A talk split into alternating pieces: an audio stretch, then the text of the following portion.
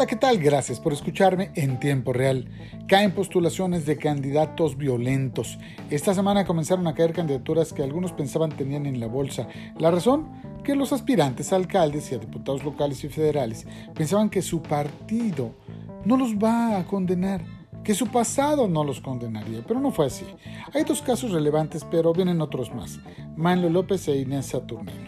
Manlio, de ser un fallido ejecutivo de ventas en una imprenta, pasó a ser asesor de campañas de políticos inocentes del Ayuntamiento de San Andrés Cholula, a cuya presidenta le causó más dolores de cabeza que soluciones, y hasta ser promotor de un medio de comunicación fake.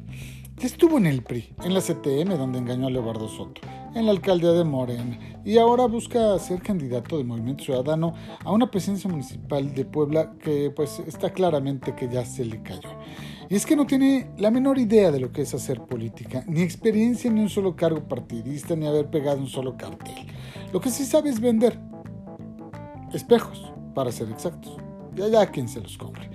Fernando eh, Maldonado, inteligente como es, ya se dio cuenta de la calaña del sujeto y pues simplemente decidió que no será su candidato como también el PAN ha decidido no postular a Inés Saturnino como alcalde por segunda ocasión en Tecamachalco, porque está claramente demostrada su misoginia y violencia contra las mujeres. Es inconcebible que los partidos puedan postular a quienes han sido agresores de mujeres, incluso son sujetos de denuncias que están por salir, ¿eh?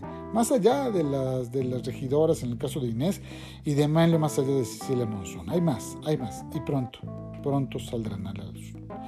Muchas gracias, nos escuchamos en tiempo real.